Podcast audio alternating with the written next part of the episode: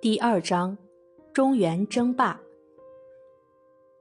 春秋时期，中国社会各个领域都发生了极大的变化，周朝赖以立国的分封制逐渐瓦解，各个诸侯国相互征伐兼并。